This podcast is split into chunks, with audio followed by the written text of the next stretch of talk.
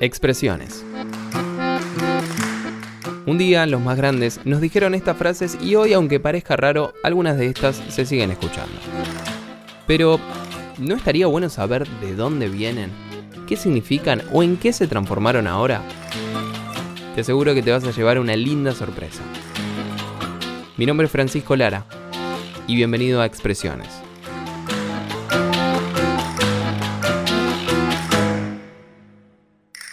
Y si pones seguir y apretas la campanita, te llegan todas las notificaciones cuando subo un capítulo nuevo. Saludos. Estar en Pampa y la Vía. Hoy en día, cuando escuchamos o decimos esta expresión, nos estamos refiriendo a que no tenemos un peso en el bolsillo. No tenemos plata o que estamos en la miseria absoluta, tirados. Ese cruce tan particular que tiene este título de- del capítulo, Estar en Pampa y la Vía, que seguramente hayas entrado a este capítulo porque lo escuchaste en algún momento de tu vida y ahora querés saber de dónde bronca viene.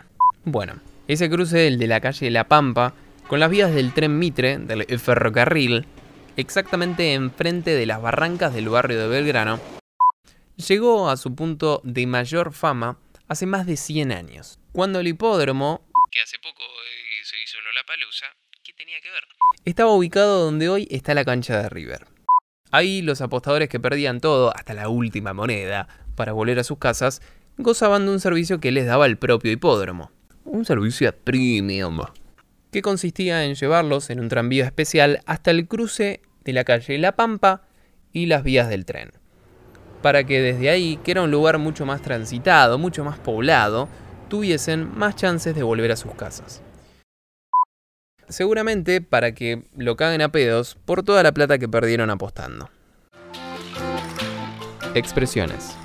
Frases que escuchamos y que hoy forman parte de la cultura popular argentina.